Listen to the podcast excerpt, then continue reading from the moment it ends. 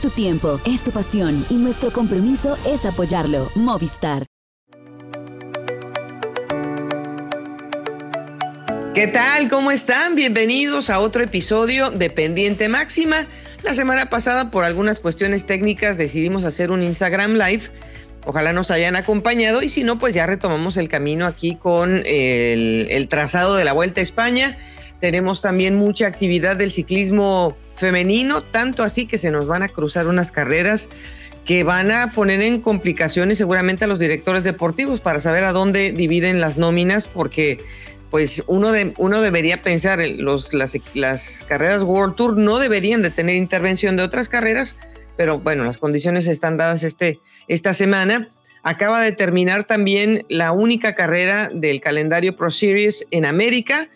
Claro, hay dos carreras de World Tour que se corren en Canadá que son clásicas, pero solamente una carrera de Pro Series y acaba de terminar. En esta jornada vamos a hablar de lo que sucedió también en ese territorio del estado norteamericano de Maryland. Y yo les saludo desde la costa este precisamente de los Estados Unidos, pero como siempre nos vamos rápido a Cali para saludar a Marisol Tor. ¿Cómo estás, Mari? ¿Qué tal, Goga? Qué gusto encontrarnos de nuevo a través de este medio. Fue un gusto realmente conversar también en Instagram Live.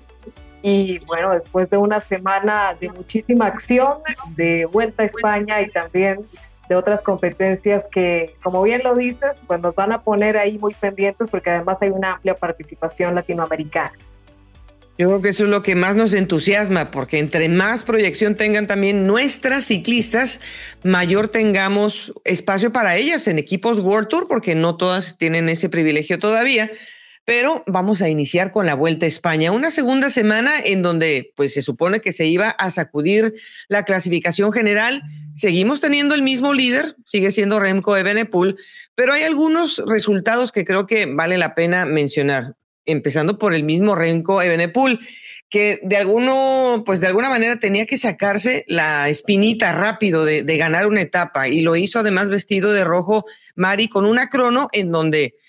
ha fijado las diferencias eh, que hasta el momento lo mantienen. Ya han variado un poco, pero creo que hizo una tarea muy buena sacándole partido a sus mejores condiciones. No es fácil hablar de un corredor que corresponde a las expectativas. Está bien que durante la temporada había venido haciendo un gran trabajo en este tipo de esfuerzos, pero lo ratificó de gran manera en esta contrarreloj de inicio de segunda semana. Hemos tenido un cambio, como bien lo dices, un cambio que nos invita a estar muy conectados en la tercera semana por lo que ha venido haciendo Primo Roglic, pero en términos generales ha sido una semana muy satisfactoria para los aficionados porque no solo se ha limitado el espectáculo a estos dos primeros lugares, sino que quienes están ahí en el top 10 también están haciendo un gran trabajo por escalar posiciones y por definir cómo va a quedar al final esta clasificación. También nos da pues mucho gusto que dentro de la fiesta de los pocos sprinters que nos quedaron, porque salió Sam Bennett por la situación del COVID, pues hay que decir que Caden Groves eh, le da pues ese empujoncito moral al equipo del Bike Exchange que ha tratado por otras, eh, por otras artes mover también sus expectativas con, con las fugas. Pero Caden Groves era una apuesta yo creo que bastante real y firme como para no trabajarla y el equipo eh, en esa victoria que tuvieron realizó un, digamos que una cadena muy exitosa sin tener realmente a su gran estrella como puede ser Michael Matthews o, o Dylan Grenewegen funcionó muy bien ese tren y le, da una perspectiva futuro a Keiden. Es una forma de ratificar también eso que habíamos venido viendo en la temporada, en algunas eh, carreras donde se había proyectado de muy buena forma. No es fácil el tipo de impactos como el que tuvo el Bike Exchange, de el retiro de Simon Yates,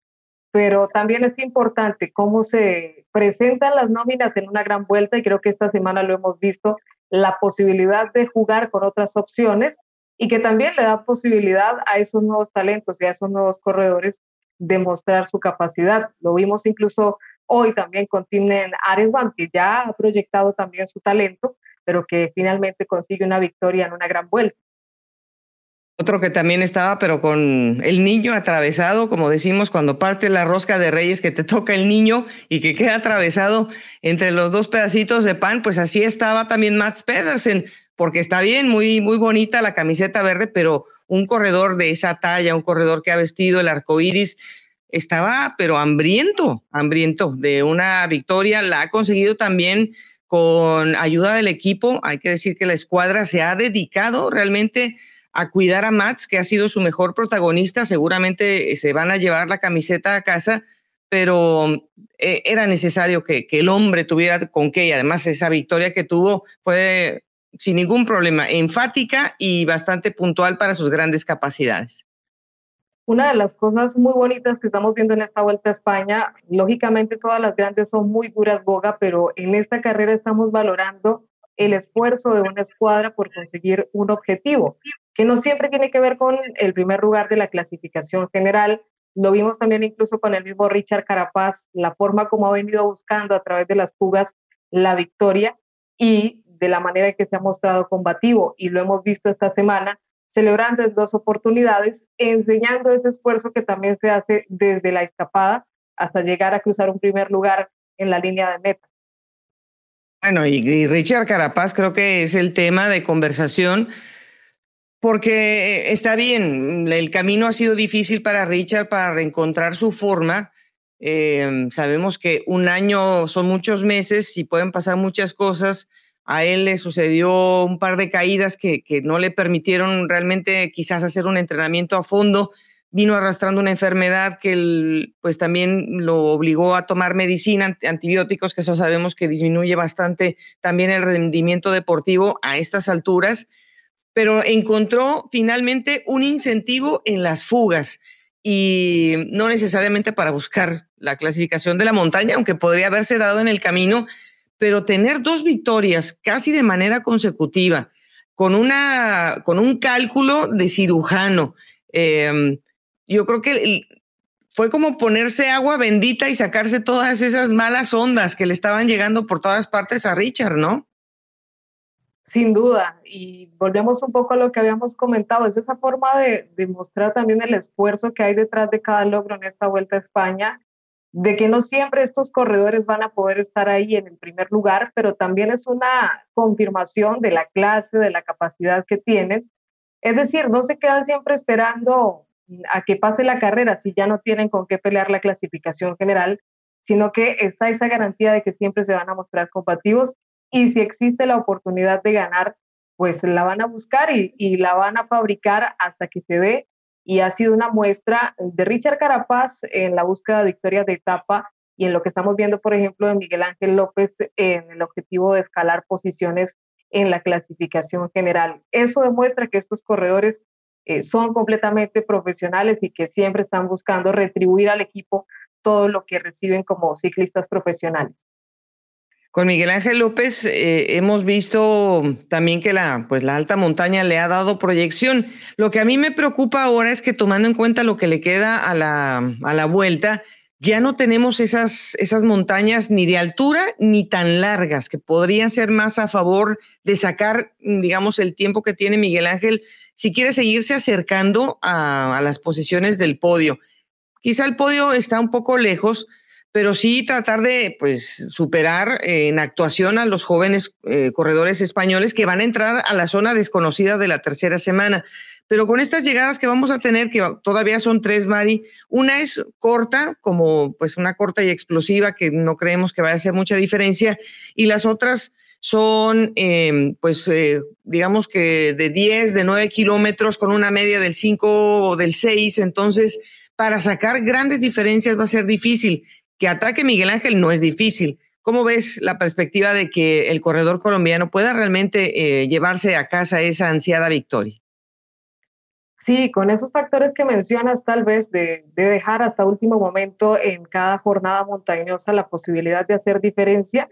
va a ser un poco complicado, pero acudo un poco al ADN de la Astana, que siempre los hemos visto moviendo la carrera desde el principio de una jornada en la que quieren hacer diferencia o en la que quieren incluso pelear o escalar posiciones en la clasificación general. Así que sería posible ver eh, un poco más, eh, un poco dentro de la perspectiva que vimos al equipo de Ben O'Connor en la jornada de hoy, tratando de hacer difícil la carrera desde el comienzo y haciendo que estos grandes líderes, los que están en la batalla por la carrera, pues tengan un poco más de dificultades al final. Pero no cabe duda que hasta el último momento Miguel Ángel López va a buscar esa victoria de etapa y si en ese camino se da la posibilidad de seguir avanzando, seguramente también va a encontrar esa posibilidad. Eh, el mismo Miguel Ángel dijo, bueno, la primera semana me echó a perder realmente la clasificación general cuando se fue quedando de los lotes principales y en donde pues el, el tiempo se le vino encima porque la crono la hizo muy bien, la hizo con, con una buena perspectiva, limitando cualquier, eh, digamos, minuto que podría haberse dejado, lo limitó bastante en esa crono.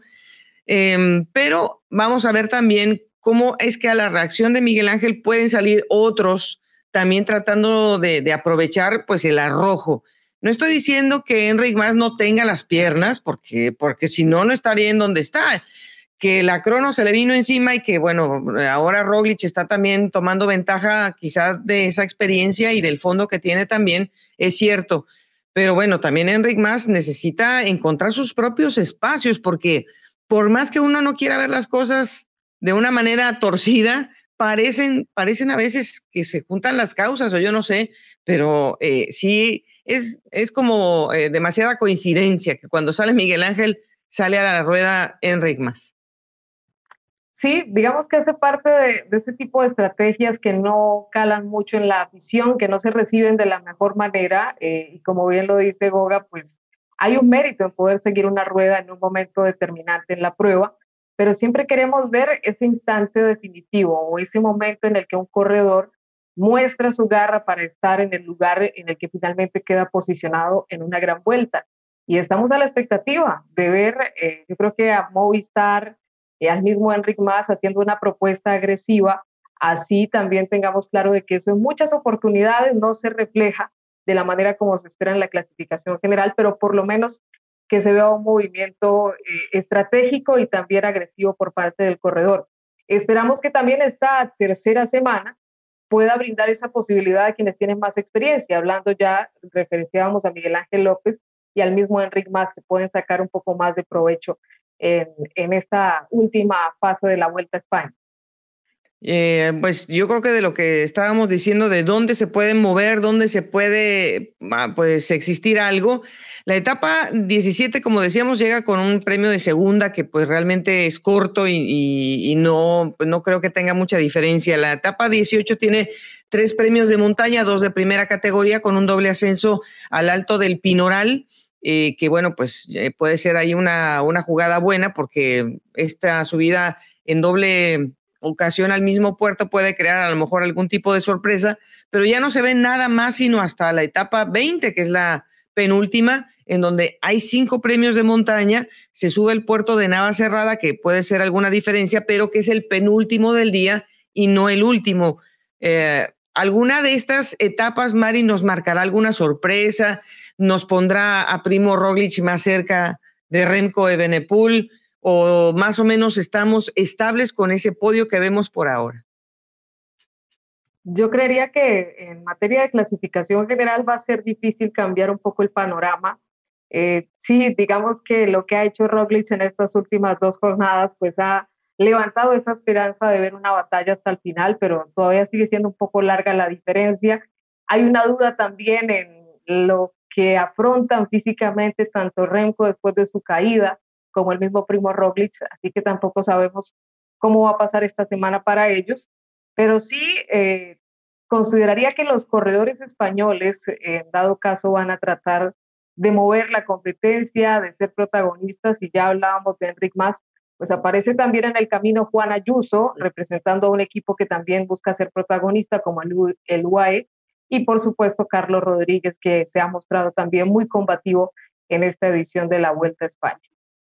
Es que ahí yo creo que viene, donde viene el problema para Enric Más es precisamente o Juan Ayuso o Carlos Rodríguez, porque a esas salidas no va a salir Primo Roglic. Primos está más que cómodo por ahora siguiendo la rueda de un Primos, eh, perdón, Remco a una rueda de Primo Roglic, que pues es a quien tiene que ponerle la atención, con el que está peleando eh, el, el, puesto de honor. Ya como se mueva en el tercero y para, para atrás, pues ya será cuestión también de que esas, esas figuras se pongan a trabajar y hagan su negocio.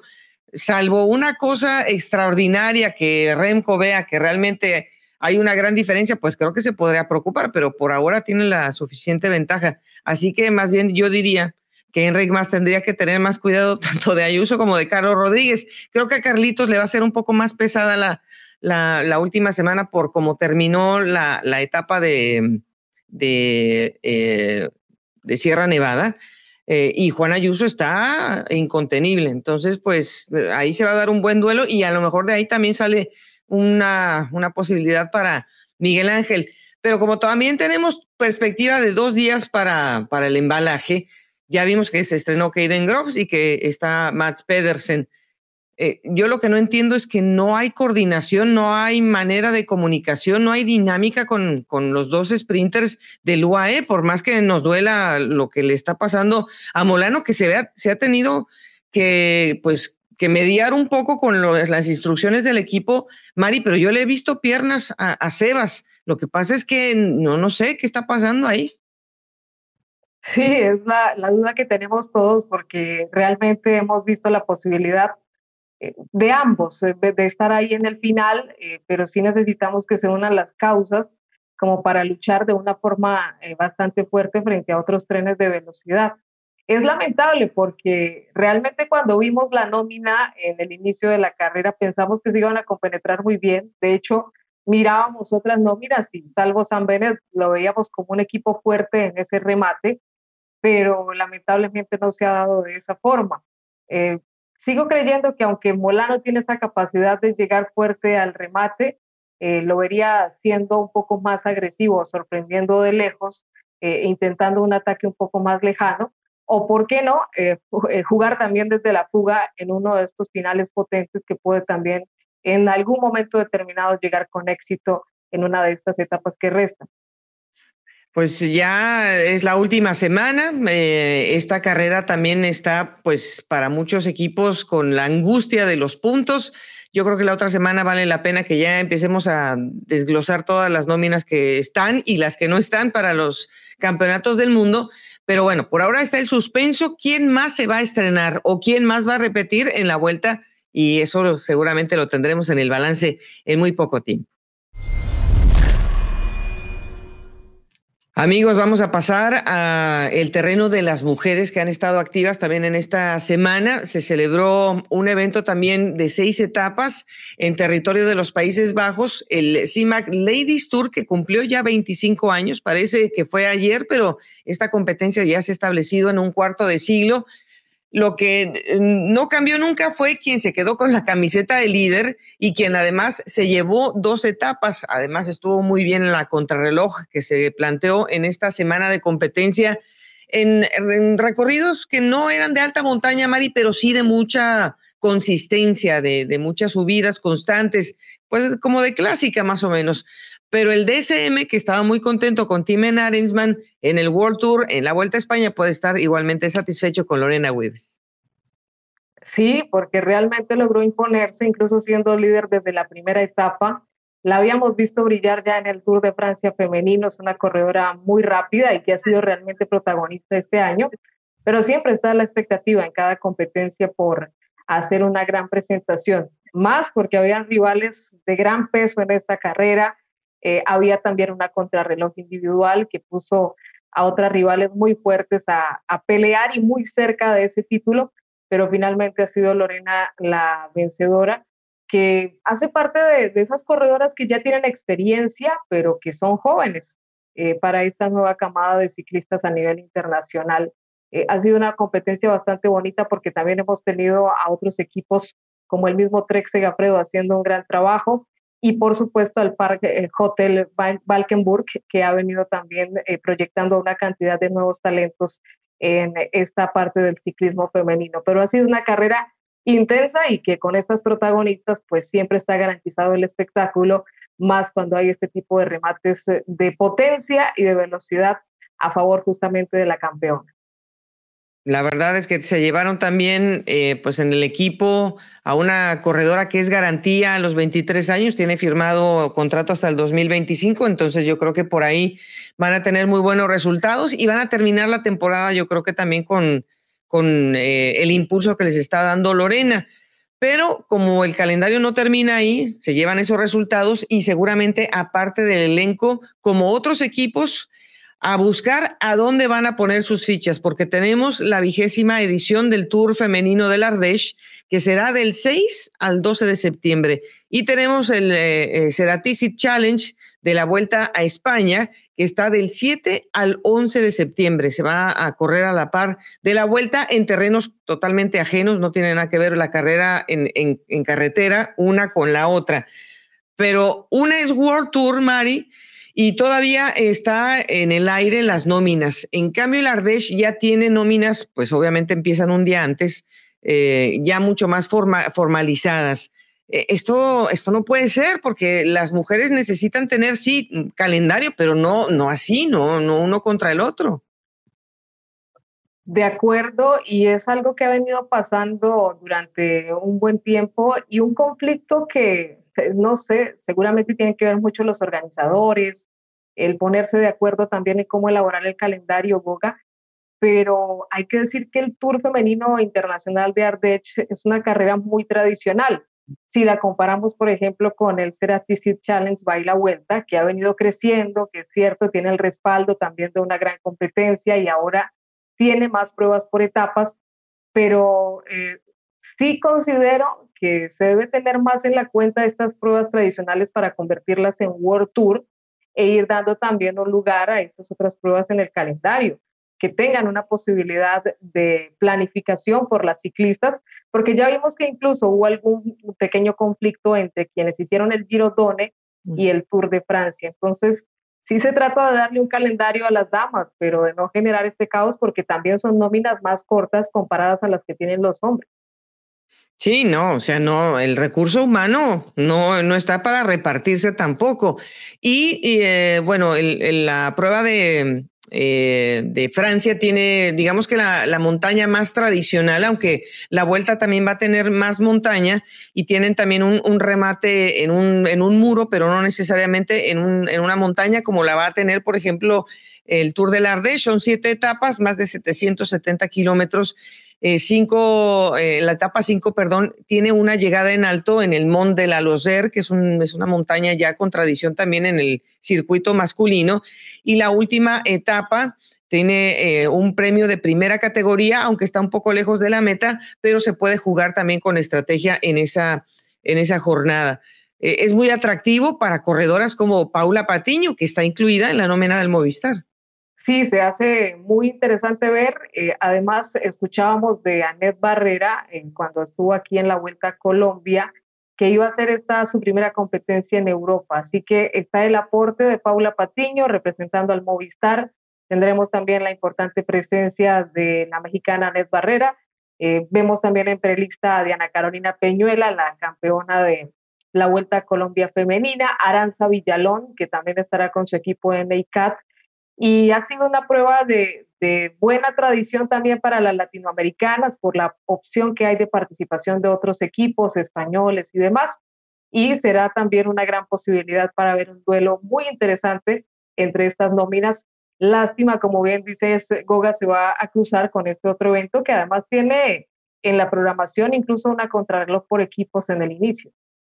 Sí, Nada, más sumamos a Ariadna Gutiérrez, que también está con el equipo Farto BTC en el evento en Francia. Pero sí, lo de es interesante el ejercicio que van a tener con esa crono por equipos. Son 19 kilómetros, es una distancia, yo creo que bastante buena para marcar algunas diferencias. Son cuatro etapas en línea las que quedan. La segunda etapa quizá es la más animada porque tiene cinco premios de montaña, dos de ellos son de primera categoría, pero no termina en alto. Decíamos que la etapa cuatro remata llegando a, Segovia y la etapa eh, cinco, pues es digamos que el espíritu con el que nació la carrera, que es un circuito en Madrid eh, que se va a celebrar más temprano del día que terminan los hombres, porque es el mismo 11 de septiembre. Eh, bueno, pues no sabemos eh, cuál será la nómina del equipo que viene a defender el título del año pasado con Annemiek van Bleuten. Sí, de momento, pues esperamos que lógicamente la campeona esté, la vigente campeona. vemos también la presencia de otros equipos World Tour que han estado animando muchísimo la temporada, como el France de Ye,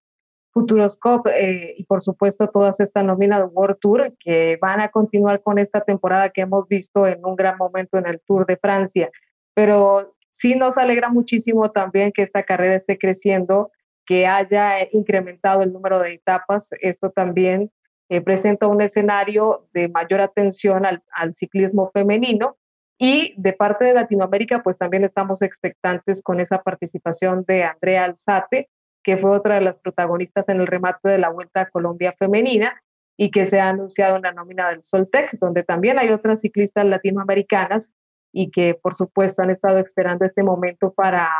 buscar fogueo, para mostrar también su talento, como es el caso de Ana Victoria Malagáez, que está también haciendo parte de esta nómina brasilera. Eh, por supuesto, no se han confirmado todos los equipos, eh, pero también vemos en la lista de conjuntos al Masi Tactic, en el que compite la ecuatoriana Miriam Núñez y a otras eh, nóminas que por supuesto estarán al lado de grandes nóminas como las del Jumbo Visma, el Easy Works y todas estas escuadras de importante renombre.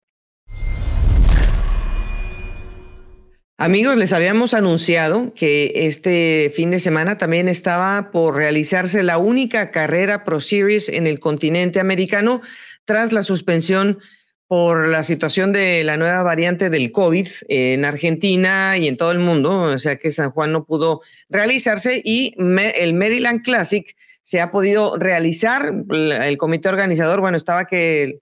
levantaba todo, o sea, la casa por la ventana, hicieron un gran esfuerzo en los últimos años para retomar en, territorio de los Estados Unidos una carrera de este tipo ante la ausencia pues del, del Tour de California, de la Vuelta a Colorado, del Tour de Utah, que se quedaron lejos de volverse a realizar por cuestiones de dinero, de presupuesto. Esta jornada mm, se marcó de una manera bastante curiosa porque solamente había cuatro equipos de World Tour y esos cuatro equipos condicionaron la carrera. Como hemos visto en la vuelta, aquí también se hizo una fuga de más de 20 corredores con un gran número de representantes del Trek Segafredo, del Israel Premier Tech, del Education Easy Post y algunos equipos fuertes como el Human Power Health, que también estaban eh, metidos en carrera y también, por supuesto, el Team Medellín, que se pudo subir a la fuga, Mari, y eso ya es un triunfo, tomando en cuenta que estaban rozándose con los equipos de World Tour. Sí, es un poco lo que hablamos en su momento con eh, incluso esta vuelta femenina o el Serafisi Challenge by la vuelta de la oportunidad que tienen algunos equipos que normalmente tienen un calendario diferente al World Tour y que les da la posibilidad de brillar. El Team Medellín, como siempre, tiene esa premisa de ser protagonista en las diferentes carreras en América, eh, por ese ranking que ellos siempre buscan también en el primer lugar de equipos y Robinson Oyola pues ha hecho un gran trabajo también en esta jornada que estuvo muy, muy, muy luchada, ¿no? Y eso hace parte también de lo que vemos en carreras en su momento en Argentina, como el Tour de San Luis y demás, porque los corredores buscan a toda costa la manera también de mostrar su talento y de proyectarse, ¿por qué no?, a una nueva posibilidad con un equipo de primer nivel. Esto está calentando motores, por supuesto, para los grandes premios de Montreal y, eh, de Quebec, que están también asomándose a la esquina, que también se tuvieron que suspender por tres años debido a la pandemia, porque no se podía transitar tan fácilmente de, continente a continente y esas vienen también en camino. Pero eh, me da muchísimo gusto que después de que han buscado y que están tratando de salvar su vida con la licencia de World Tour. Hoy el Israel Premier Tech se está llevando 200 puntos UCI. 200 puntos UCI con la victoria de Seb Van Mark. Al final, la fuga que era de 24 se redujo a 12 y luego ya entrando al circuito en la ciudad de Baltimore, en el estado de Maryland, se ha hecho un filtro mucho más fino y han quedado solamente cinco corredores. El último llegó además muy tarde, Andrea Piccolo del equipo del Education Easy Post. Y como ya este equipo tenía a dos representantes, porque ya estaba ahí Nilson Paules, que lo hemos visto ganar, además una clásica como San Sebastián también, en un grupo pequeño, pues venían con la, con la ventaja, pero Seb Van Mark al final le gana el sprint al representante del Human eh, Power Health, Nicolás Zukowski, un corredor canadiense. Pues Mari, esto eh, le da un gran incentivo a este equipo que viene con Giacomo Nizzolo para los grandes premios de Canadá. Necesitan puntos, eh, lo han demostrado este año, incluso haciendo algunas incorporaciones de último momento. y siempre está bien buscar eh, otras, otras maneras, otras formas y otras carreras en las que tal vez pues no siempre se van a encontrar con los mismos rivales. Esto no quiere decir que sea fácil porque lo hemos dicho, también los equipos de segunda división o eh, de equipos eh, de segundo nivel pues van a buscar también la manera de luchar por este tipo de competencias, pero si algo le destaco al Israel Premier Tech es que han acudido siempre a la experiencia para buscar mantenerse de una manera firme en el World Tour y creo que ninguno de estos corredores ha decepcionado, no siempre han tenido los grandes resultados, pero siempre muestran una gran capacidad y una gran combatividad y bueno, esperamos que en este remate puedan conseguir esas unidades que necesitan para eh, permanecer en la primera categoría del ciclismo mundial. Y además, Van Mark, que no ganaba desde el 2019, había tenido por ahí un segundo lugar bastante temprano en la temporada, pero pues no, no había caído una gota de alegría para este corredor que es tan bueno y tan activo en las clásicas, sobre todo las adoquinadas que le van también a su, a su físico. Pero nos alegra mucho que haya sido él el que haya podido ganar con un sprint. Como dicen, viejos los cerros y reverdecen. Le tocó a Seb Van Mark y eso deja un buen precedente para estos grandes premios, Mari, que se asoman. Y bueno, mm, aquí solamente tuvimos cuatro equipos World Tour, pero se tiene pronosticado que venga también eh, pues casi toda la nómina de, World Tour, porque es una carrera que supuestamente tiene la garantía de la participación de los mejores equipos del mundo. Y por ahí eh, estará de regreso también Peter Sagan, que yo creo que mucha gente lo, extrañó ahora que hizo el paso por los eh, campeonatos europeos de mountain bike en la categoría eléctrica. Sí, incluso veíamos por ahí algunos clips que lógicamente pues han revolucionado las redes sociales. Peter Sagan siempre será un personaje del ciclismo y hace parte también de, este nuevo camino que ha tomado el, ciclista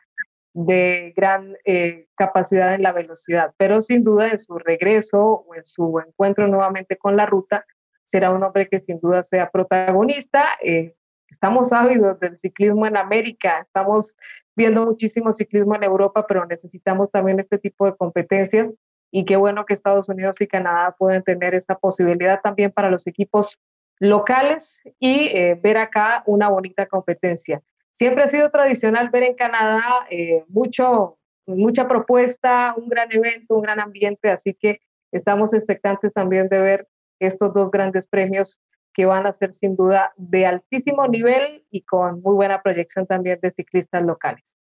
Estaba viendo la preinscripción de la Arkea que lo han invitado al, equipo, eh, lo invitaron a estos dos grandes premios y veo en la preinscripción a Winner Anacona y a Miguel Eduardo Flores, así que también estaría invitado Warren Barguil, es una buena opción para este equipo para ver si se pueden colocar y seguir sumando algunos puntos. Em, y bueno, pues el Quickstep Alfa Vinil va a venir también con su gran eh, carga de, de grandes corredores clasicómanos que bueno, estarán preparando en, algún, en algunos eh, momentos ya también su última parte de la temporada. Vamos a esperar a que la próxima semana podamos hablar de cómo reaccionaron los equipos trasladándose a otro continente porque no se ha podido viajar a ningún lado. Ahora, cuando tengamos los campeonatos mundiales en, en Australia, va a ser la, una de las primeras grandes, eh, eh, digamos que travesías en el mundo, Mari, porque es que ya tenemos tres años sin poder ver eh, a los equipos fuera de Europa.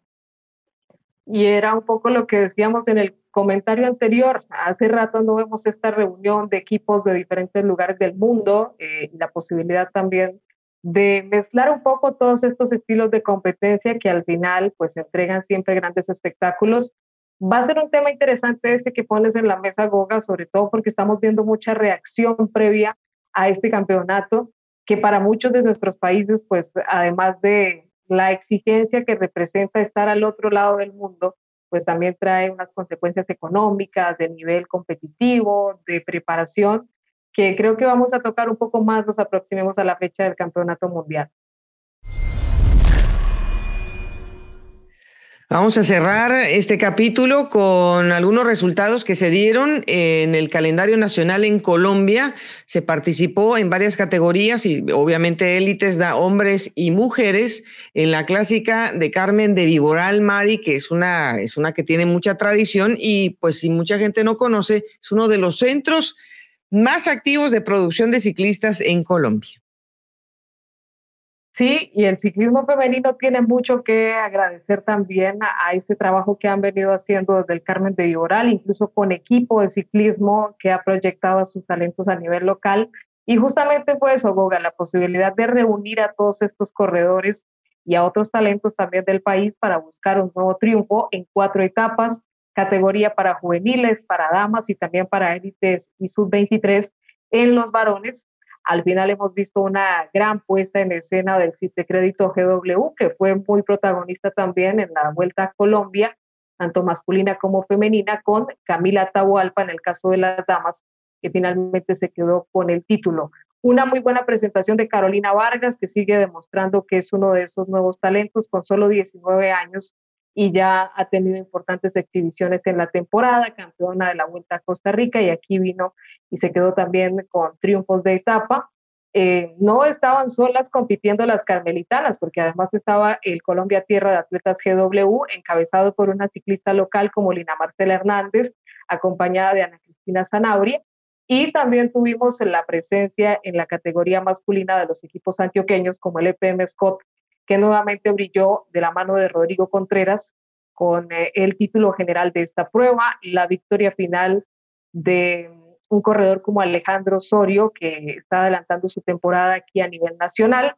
Y por supuesto en la categoría juvenil, pues también tuvimos la proyección de un equipo local con Emanuel Rivera, justamente el Avinal Carmen de Viboral. Así que es muy importante mencionar a este eh, equipo y a este lugar del territorio antioqueño que ha venido forjando una gran, gran cantidad de ciclistas y que se proyectan también con una muy buena organización de cuatro jornadas en terrenos muy combinados con posibilidades para diferentes perfiles ciclísticos. Y eh, dentro de las noticias buenas también, esta semana se confirmó la edición 2022 de la Vuelta a Guatemala eh, finalmente se pudieron reunir los dineros para mantener esta carrera viva. Empezará el 23 de octubre y va a terminar el primero de noviembre. Va a tener 10 etapas, es una de las carreras largas que tiene eh, el calendario continental y tiene una etapa reina que va a llegar al Cerro del Baúl en Quetzaltenango. Es una etapa que va a llamar mucho la atención, pero hay otras que van a acumular también muchos metros de desnivel, como la etapa 5 y eh, eh, bueno, vamos a tener la fiesta al final con un circuito en el anillo periférico de la ciudad de Guatemala, que también es bastante tradicional y están diciendo que tanto equipos nacionales como internacionales, sabemos que Colombia, que México, que Costa Rica manda representación. Entonces, esperemos que esta carrera vuelva a ser un, un faro importante en Centroamérica nos da mucho gusto y bueno, vamos a invitar seguramente a, a Stuart Rodríguez en algún momento para que nos hable más acerca de cuáles son las características de esta carrera, Mari, porque eh, seguramente muchos equipos eh, están pensando, es una carrera que también aporta al ranking de, del continente. Y con lo que vimos para hablar de Centroamérica en el Tour de Panamá, pues creo que hay una una premura, perdón, por participar también a nivel de Centroamérica. Lo que decimos, la pandemia ha generado grandes dificultades en muchos equipos también para tener un calendario adecuado y esta noticia que llega de Guatemala es eh, muy buena. Eh, es un evento en el que siempre los colombianos también han tenido una gran proyección y por supuesto vamos a tener ahí seguramente la presencia de los principales conjuntos, así que estamos esperando que poco a poco también en nuestros países retorne estas competencias que permiten un gran escenario para todos estos talentos. Y bueno, seguimos esperando noticias también del Tour Colombia, que pues eh, no sé si, si serán buenas o malas, pero por lo menos para saber cómo nos calendarizamos también nosotros aquí en pendiente máxima, porque nos gustaría que, que la carrera se retomara, pero pues estamos eh, eh, expeditados a, a, que lleguen los dineros, Mari. Así que en una de estas eh, citas que tenemos con el programa y con el público. Esperemos tener eh, alguna entrevista con alguien que nos aclare el panorama, ¿no? Sí, estamos a la expectativa. Eh, han sido años difíciles, ha habido también un cambio en el rumbo del gobierno nacional y todo esto, por supuesto, influye también en las carreras